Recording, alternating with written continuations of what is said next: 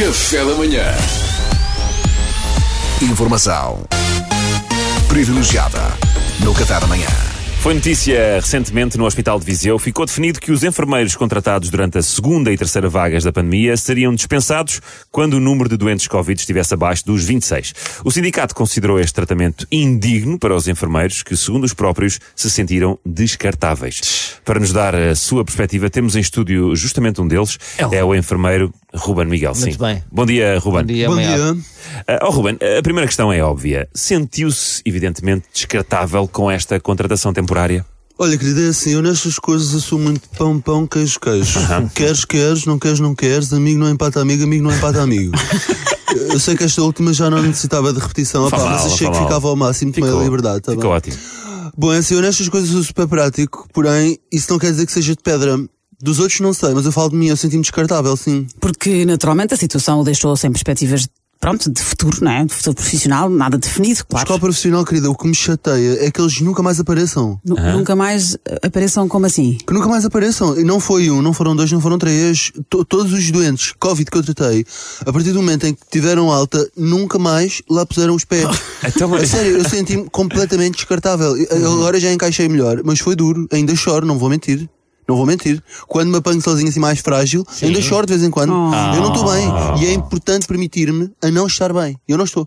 Espera lá, Epá, mas então do Ruben ahm, quer que as, queria que as pessoas continuassem a aparecer no hospital mesmo estando curadas? Então, mas- Isso parece. Mas o que é que o Quinho. Rosca está aqui a fazer?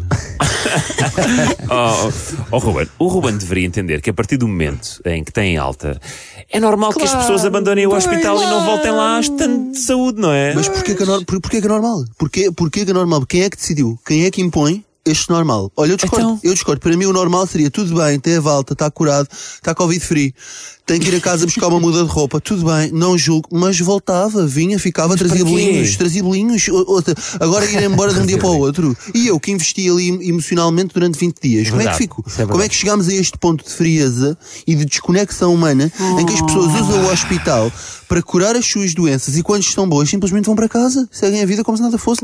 Se isto é o normal, eu não quero este normal. E mais, anda tudo há um ano a dizer que temos que nos habituar ao novo normal. Porque não? Está aqui uma oportunidade. Até agora não vi nada, senti-me descartável completamente. Oh Miguel, não me leva a mal, percebo, mas não faz sentido. Por essa lógica, os hospitais nunca deixavam de estar entupidos. e Pois eu, eu logo vi que sem a guitarra ao Kim Roscas não era a mesma coisa. Eles tiram-lhe a guitarra, não há ali nada, percebe? Não há uma ideia, não há nada. Eu ainda não me ri com ele uma única vez desde que cheguei.